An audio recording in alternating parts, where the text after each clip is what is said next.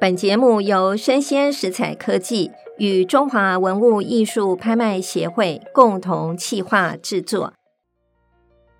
欢迎收听拍卖场的人生故事，我是主持人拍卖官游文梅。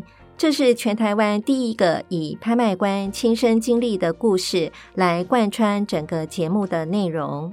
落锤的那一刻，成交的不仅是拍品。也是他们的故事。其实呢，在呃六月份吧，我看了一个报道啊，在国立历史博物馆跟桃园市立的美术馆，他们合作了一个绑书展，其中呢展出有一幅是慈禧太后御笔的。福跟寿的横幅啊，那这个是台湾罕见展出的慈禧太后的墨宝啊。那消息看了以后呢，就让我有一个发想啊。我觉得今天在拍卖场的人生故事啊，我也要讲一讲我所拍过的，也是慈禧太后她的一个作品。讲慈禧呢，一个人我觉得不太够，所以呢，我又加了两位。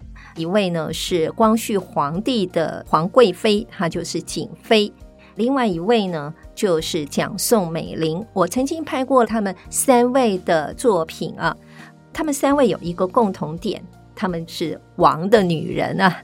呃，慈禧呢，她嫁给了咸丰皇帝；瑾妃呢是嫁给了光绪皇帝；蒋宋美龄呢。是嫁给了中华民国的总统啊，蒋介石。所以呢，今天的题目我就定为“王的女人”，权贵女性的书画：慈禧、瑾妃跟蒋宋美龄。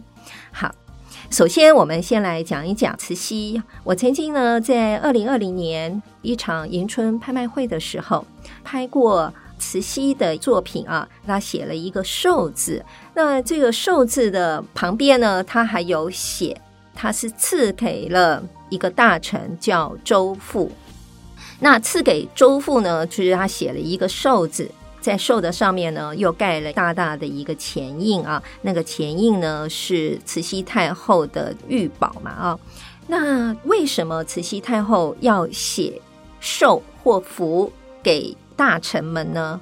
这个写书法哈，是清朝的皇家啊，他对于他们历任的皇室啊，都希望他们能够把书法练好啊。慈禧呢，她透过书法御笔啊，不管是福啊、寿啊，她赐给大臣啊，其实很重要的就是要提醒大臣啊，要跟自己同心治国。在我们台北国立故宫博物院。曾经在学术期刊里面呢，对于慈禧太后啊赏御书的政治意涵，曾经也有做过这样子的一个研究啊。那受到赏赐的这些臣子们呢，看到了这么大大的一个书法，那当然呢，这个是御笔哈赐的嘛，那肯定挂在他的厅堂重要的地方啊，每天看啊，每天的提醒自己不要忘了慈禧太后给他的恩。恩泽，同时呢，还要好好的把事情呢做好啊。这个就是皇帝或者是慈禧太后她赐赠大臣御笔很重要的一个动机了啊。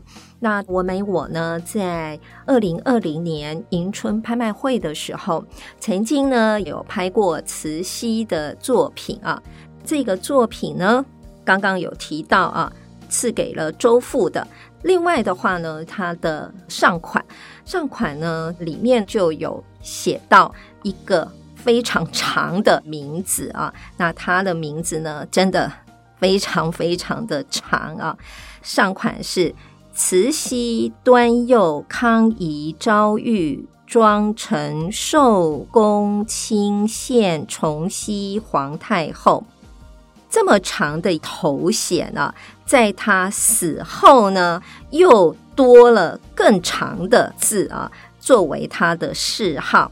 哎，谥号我要念一下哈，叫做孝亲慈禧端佑康仪昭裕庄承寿恭清献崇熙配天心圣显皇后。哇，好长一个字啊！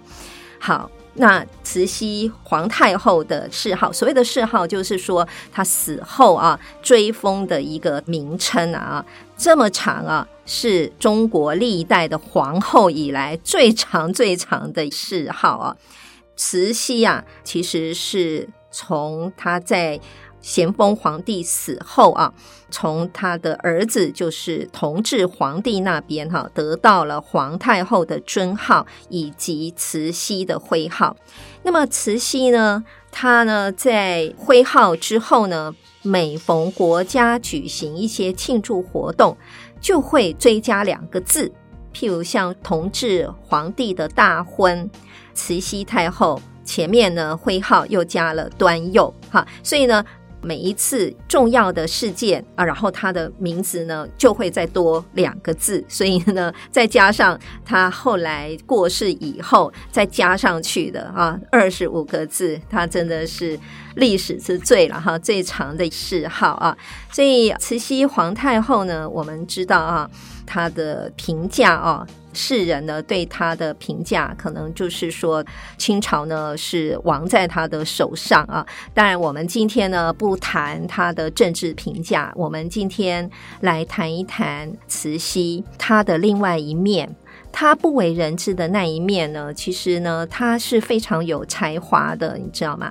精通文艺，听说呢歌声呢委婉动人，而且呢博学多才，又能够写书法。又善于绘画，所以呢，他的书法跟绘画呢都有流传到现在。那当然，这里面呢也有一些人讲说，哦，他的书法呢其实呢是有人代笔啊。那说实在的，是不是有人代笔，也不是在我们今天要谈的范围之内。我们就讲这个慈禧的画作好了哈。你有看过慈禧的绘画吗？文美，我啊，第一次拍慈禧的绘画是在二零一八年，他画了一个叫《福寿图》哈，《福寿图》。那这个《福寿图》呢，上面呢，哎，不管是在他的书法，或是在他的绘画啊，他一定呢，在他的作品的中间上方啊，盖一个慈禧皇太后之宝这样子的一个前印啊。那这个就是《福寿图》呢，里面呢画寿桃跟。蝙蝠啊，我们知道这个寿桃，大家都知道长寿的象征嘛啊。那蝙蝠呢，是因为呢福跟福气的福是同音啊，所以呢大家会觉得哎画蝙蝠就是送福气。那这个画作上面呢就有五只蝙蝠哈，所以我们应该可以知道啊，它就是五福临门的一个这样子的象征意义了啊。然后这个是文玫呢跟慈禧呢曾经啊在拍卖会上。啊的一个跨时空的相遇啊，那慈禧为什么会醉心于书画当中呢？哈。呃，也有一个趣闻啊，她是提到说啊，因为呃，她的老公啊，咸丰皇帝啊，逃到热河的那段时间啊，那咸丰皇帝呢，纵情声色啊，迷恋新欢，所以呢，慈禧呢，她就失宠了啊，所以慈禧也很无聊啊，所以呢，她就开始练习绘画。其实呢，绘画呢，呃，通常是深宫中的后妃啊，经常做的娱乐活动啊，啊，闲闲没事呢，就用绘画来打发时间。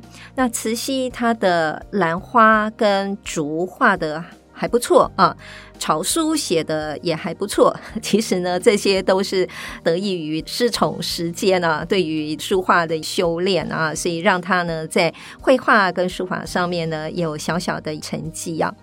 那也有人说他是有其他的枪手嘛，所以呢，他的绘画感觉上，哎，那个水准好像时好时坏，时好时坏这样子啊、好，那第二个呢，我们要讲的呢，就是另外一个王的女人瑾妃，端康皇贵妃。那瑾妃呢，讲到她，大家啊。都不知道她是谁啊，只知道啊。光绪皇帝有一个爱妃叫珍妃，对不对？哈，珍妃呢长得非常漂亮啊。不过呢，因为她受到光绪皇帝非常的宠爱嘛，哈，所以最后呢，听说呢，慈禧太后啊就在要出逃的时候呢，不让珍妃啊跟着光绪皇帝，所以呢就把珍妃呢丢到井里面，让她赐死啊，在井里面啊。那光绪皇帝呢，其实他有三个老婆。那一个呢，当然就皇后啊，但是皇后呢是慈禧太后的侄女吧，哈，长得特别丑哈，光绪皇帝不爱她。那后来呢，她娶了两个姐妹啊，妹妹就是这个珍妃，那姐姐呢就是瑾妃。讲到这里呢，大家对瑾妃还是没感觉，对不对？但我讲到一个东西呢，你一定有感觉啊，台北故宫博物院。我们知道呢，有一个啊，所谓的台北故宫博物院的林志玲哈，就是翠玉白菜。翠玉白菜呢，当时呢就是瑾妃的嫁妆。所以呢，我们这次去看故宫的翠玉白菜的时候呢，你就会想到瑾妃了啊。那翠玉白菜呢，因为它跟毛公鼎啊。跟肉形石啊并称为故宫三宝嘛啊，所以呢，大家到故宫呢，尤其是外国的游客啊，特别都要去看翠玉白菜。瑾妃呢，她当时嫁到清宫的时候呢，就带着翠玉白菜住进了宫殿里面。瑾妃呢，跟珍妃呢长得完全不一样，因为瑾妃呢长得也不怎么好看啊，而且长得胖胖的，大家都称她为胖娘娘，所以他们两个的命运是大不相同的啊。虽然是同时入宫啊，那一位呢，珍妃呢受到了皇帝的喜欢啊，独宠她，可是瑾妃呢，这个胖娘娘啊。光绪皇帝啊，很少会去理他啊，所以呢，呃，他就一样啊，就开始练他的书法啊，来自于。另外的话呢，哎，胖娘娘啊，也很喜欢美食，哈，所以呢，有时候呢，他也会把美食这样子的概念哦，融入到书法之中。曾经呢，在二零二三年的春季拍卖会的时候，就有。端康皇贵妃，也就是瑾妃，她所写的一个“龙”字啊，那这个“龙”字呢上拍了啊。那在二零一六年呢，中国嘉德的秋季拍卖会啊，曾经也有拍过瑾妃的百福大寿。那这个应该是瑾妃她的拍品里面啊，算比较高价的拍品啊。那这个拍品呢，拍了大概六十多万台币啊，一个。百福大寿啊，就是一个寿字呢，里面呢又有很多的小小的一个寿字啊。那瑾妃呢，其实呢，她书法写得很好，因为她有很多的时间可以练书法啊。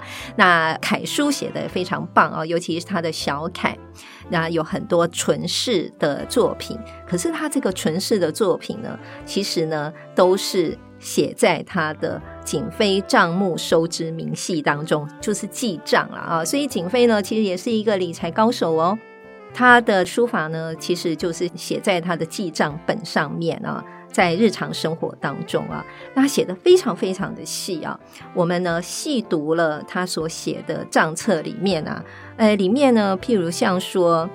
老佛爷呀、啊，粥菜一桌，用银一两六钱六分，哇，写得好好清楚哈！敬万岁爷吉祥勃勃一盒哈，敬皇后吉祥勃勃一盒。哎呦，记得真的很清晰啊！什么叫什么叫勃勃？就是呃，我们可以把它理解像是饺子这样子啊。这个是清宫元旦他们饮食的习俗啊，要喝奶茶，然后敬吉祥勃勃这样子啊。那从景妃的账目收支的明细当中啊，我们可以看到啊，这个深宫女子啊，这非常工整娟秀的楷书啊，看起来让人家赏心悦目。呃，瑾妃呢，她最后呢，结局也是不错的啦哈。在大清灭亡之后，其实溥仪对她也非常的孝顺啊，逢年过节呢都会来孝敬她，所以瑾妃呢，她这个算是能够安享晚年啊。那事实上呢，她这么多年练习书法的结果，不仅仅是打发她无聊。的休闲时光啊哈，然后呢，其实我们可以看到哈，他用楷书书写的这些账册等等哈，我们也看到了一个、呃，晚清的一个妃子啊，在皇宫中啊，看着花开花落，然后自己怡然自得的闲淡时光，对不对？哈。那第三个呢，我们就要来谈一谈啊。第三个王的女人呢，她就是蒋宋美龄，我们称她为中华民国的第一夫人啊。那是第一届至第五届中华民国的总统蒋介石哈，他的第二任妻子啊。在过去呢，美国前总统尼克森也是非常知名的一个美国总统，他曾经呢跟蒋夫人有很多的互动，他就对于蒋夫人有一个评价，他说蒋夫人文雅，哈，衣着漂亮，富有女性风格，却又很刚强。所以呢，他这样子对于蒋夫人蒋宋美龄的描述啊，也让我们看到了蒋宋美龄哈非常鲜明的人物风格啊。那讲到蒋宋美龄呢，哎，或许现在比较年轻的朋友对她不是非常的熟悉啊。其实呢，她跟跟你的生活，或者是你曾经求学的过程当中，哈，你可能都跟他有关哦。有没有人是念国立彰化师范大学的？呃，蒋宋美玲是国立彰化师范大学的创办人。他在一九六四年的时候呢，他创办了台湾省啊省立彰化敬德实验中学。哈，那后来呢，持续的演变就变成今天的国立彰化师范大学了。诶，有没有人念的是辅仁大学啊？辅仁大学董事长曾经有一任就是蒋宋美龄哦，所以在辅仁里面呢，你有看过吗？哈，辅仁里面校园里面呢，有一个建筑物叫中美堂，哈，那个美呢就是在讲美龄哈，中正讲中正嘛，就是讲中正宋美龄哈，所以呢是中美堂啊，就是这样子来的。那另外有一家医院。蒋宋美龄也是他的创办人哦，振兴医院。振兴医院呢，其实当时他在创立的时候，是因为要照顾小儿麻痹这些残障的病童。那一直到今天，其实振兴医院啊，心脏外科真的非常非常的有名，对不对哈？那蒋宋美龄呢，从小就喜欢绘画。他在早期，就是我们在大陆抗战的那段时间呢，其实那时候他就很想在学画画。他也跟过张大千，曾经学习过一段时间。一九四九年呢，蒋宋美龄跟着蒋介石来到台湾之后呢，呃，他下最多功夫的，其实就是在学画画了啊。那我们拍卖场的人生故事啊，在前几集曾经有提过。一个主角就是黄君璧先生啊，那黄君璧先生呢，呃，我们称他为国师哈，因为呢，蒋宋美龄后来来到台湾之后，就是跟着黄君璧先生呢学习绘画。那除了他跟黄君璧先生之外，他也跟这个郑曼青也有来学习绘画，所以黄君璧呢教他画山水，郑曼青呢教他画花鸟。也有看到一些出版里面呢，有提到哈，郑曼青这个跟宋美龄啊学习画的始末也有一个趣闻哈，那就是蒋宋美龄啊跟着郑曼青教授啊学了三四年以后，其实他的画呢画的也不错了，连郑曼青呢都觉得哎夫人画的很好哦，但是呢哎这个外界的人啊总不相信，他们都会觉得说哎。宋美龄啊，蒋宋美龄，她画的画肯定是郑曼青啊给她代笔捉刀的。那这个消息呢，传传传就传到了蒋宋美龄的耳朵里面了。于是呢，郑曼青教授呢就建议啊，蒋宋美龄在教师节的那一天呢，请几位啊这个名家啊到家里参叙。参叙后呢，蒋宋美龄呢在当场挥毫。啊，这样子呢就可以来辟谣了。所以呢，那一天呢，哈，这个蒋宋美龄呢就邀请了当时啊非常有名的名家，包括张大千啊、黄君璧呀、高逸鸿、邵佑轩、孙多慈等等啊，都是书画的名家到家里来聚餐。吃完饭之后呢，蒋宋美龄就建议大家说：“哎，那我们来共同合作一幅画好了啊，因为大家非常难得啊，共聚一堂。”那大家呢就拱着这个夫人说：“哎呀，夫人先开头好了。”所以呢，蒋宋美龄呢就在纸上呢先画了一棵松树。哇，大家看后呢都惊呆了，因为呢这个松树啊，呃，确实不好画，而蒋宋美龄呢画得还真好。所以从此以后呢，再也没有人敢说啊，蒋宋美龄的画呢是郑曼青带的笔啊，因为大家都亲眼见到了啊。所以呢，这个也是啊，他的老师啊给他一个非常好的建议啊，让蒋宋美龄呢她的画作功力呢受到大家的认可。那蒋宋美龄呢，事实上她的创作，其实在我们的邮票上面是可以看得到的哦。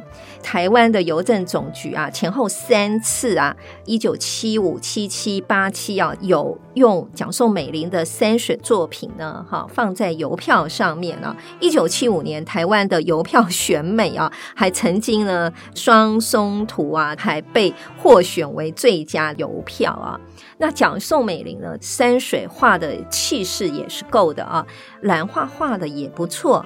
他的兰花图呢，在一九七一年中央银行那时候呢，有委托台湾银行发行的一个一角哈一角的硬币啊，现在其实都看不到，现在一角真的买不到什么东西啊，一角的硬币上的兰花啊，就是蒋宋美龄他画的一个兰花啊。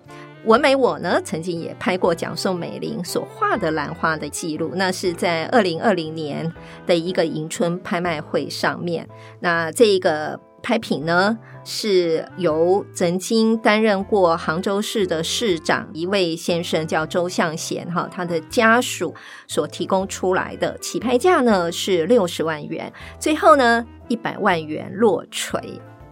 这样子的一个学习的过程哦，我相信蒋宋美龄跟其他的艺术家可能更幸福的一点就是呢，蒋宋美龄呢在那个时候他有机会啊，可以亲眼看到并临摹台北故宫的这些书画的一些收藏啊，所以呢，他有空的时候呢，有时候他会跟蒋介石啊两个人，因为那时候呢，我们台北故宫啊。不是在现在的所在地，那时候故宫刚好那些文物刚搬来台湾嘛，那时候台北故宫还没有建好，所以呢，那些故宫的藏品呢是放在雾峰的仓库。那有时候呢，蒋介石跟蒋宋美龄呢会去日月潭，中途呢他们就会去雾峰啊北沟放藏品的地方啊，他们两个呢就会去看藏品，细细的看啊，有时候他也会借出去临摹，然后当然现在是不。行的啦哈，可是，在当年呢，可能也没有人敢说 no 嘛哈。好，那他这样子的临摹，其实对他来讲，而且看到了很多古代的真迹啊，让蒋宋美龄的绘画技巧呢，大大的提升了啊。因为这个画画哈，有人讲啊，其实不仅仅要画得好，书法也要写得好，因为在中国的书画里面啊啊，不仅仅是绘画。还要再提示嘛，哈，题字啊等等啊，所以书法也是要练得好的啊。那书法练好确实是不容易，再加上呢，蒋宋美龄她早期呢是留学美国，所以她她其实真的不擅长书法啊，怎么办呢？你知道蒋宋美龄的书法老师是谁呢？哈，蒋宋美龄的书法老师就是她的老公啊。蒋介石、蒋中正啊，蒋中正的书法写的还真挺好的啊。他们夫妻俩呢，有时候呢，蒋介石会教蒋宋美龄书法，蒋宋美龄写完之后，他的老师啊，就是他的老公蒋介石呢，哎，会在上面给他写个评语呀、或是有时候啊，我们以前有没有书法写的不错的地方，我们的老师都会在哪里写的好，然后他就会给他用红笔画圈圈这样子啊。那蒋介石也是啊。他也会在上面呢，给他的老婆写的好的画圈圈啊，写的特好的还画两个圈圈这样子啊。那上面还会写啊，蒋介石也在他的日记中啊，也有提到说他的夫人呢书法大有进步啊，甚感欣慰哈。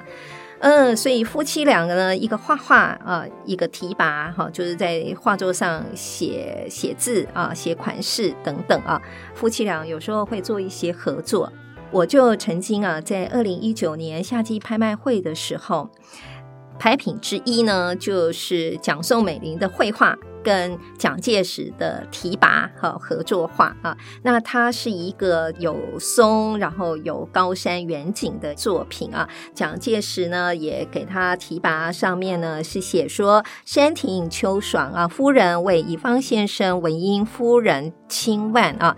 那宜芳先生文英夫人就是蒋宋美龄过去的秘书了啊。那由他的家属呢所拿出来的拍品啊，那。蒋宋美龄跟蒋介石他们在台湾有一个非常重要的住所，就是士林官邸。我不晓得各位有没有去过士林官邸啊？他们在一九五零年的时候呢，住进了。士林官邸前前后后呢住了二十六年。如果说您有到士林官邸的话，当然现在它上面挂的都是一些复制画了啊。那早期呢都有一些蒋宋美龄她的绘画作品，其中有一个作品特别的有趣啊，就是蒋宋美龄呢她画的一个有点抽象画，有点像毕卡索风格的抽象画，但是呢主题是。猪哈，就是猪哈。那这个作品呢，还是有一个有趣的来源啊。有一次呢，蒋宋美龄啊，因为他在士林官邸啊，也有辟一个画室嘛啊。蒋宋美龄呢，哎，他就在沉思啊，他要做什么样的创作？那这时候呢，蒋介石啊就笑他说：“哎呀，你天天画那些花花草草的，能不能改一下风格啊？”哎，这就触发了蒋宋美龄她的一个思维啊，因为那时候呢，刚好是农历年的猪年嘛，所以呢，她神来一笔啊，一挥啊，哎。不一会儿呢，一头活灵活现的猪呢就跃然纸上了啊！所以呢，他们夫妻俩常常在轻松的场合啊，互相称对方为 darling 嘛哈。蒋介石看了啊，就说了：“哎呀，不得不佩服 darling 的艺术天分呐！”那这个作品呢，也成为士林官邸里面的一个名画了哈，也成为他们的名画。当然呢。蒋夫人呢，她在二零零三年啊，一百零六岁的高寿呢，在美国纽约病逝了。那蒋宋美龄呢，是近代史上面最杰出的女性之一了啊。她传奇的一生啊，代表着中国近代史的一个缩影啊。可是呢，她在身后却没有留下什么回忆录啦、日记啦。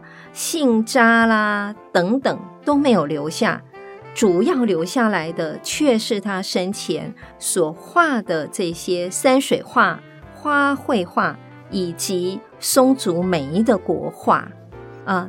所以最后呢，拍卖会人生故事小领悟，我们就来说说这三位王的女人：蒋宋美龄嫁给了中华民国的总统蒋介石。活了一百零六岁，那么瑾妃呢？嫁给了清朝的光绪皇帝，活了五十一岁。慈禧太后嫁给了清朝的咸丰皇帝，活了七十三岁。年龄啊，在历史长河当中啊，或许仅仅是流光瞬息啊。无论后人如何评价他们的人生故事。但这三位王的女人却用笔墨各自挥洒，凭借艺术留青史。落槌的那一刻，成交的不仅是拍品，也是他们的故事。我是主持人、拍卖官游文梅，邀请你继续锁定我的 Podcast 节目《拍卖场的人生故事》。感谢您的收听，期待下一次与您空中相遇。拜拜。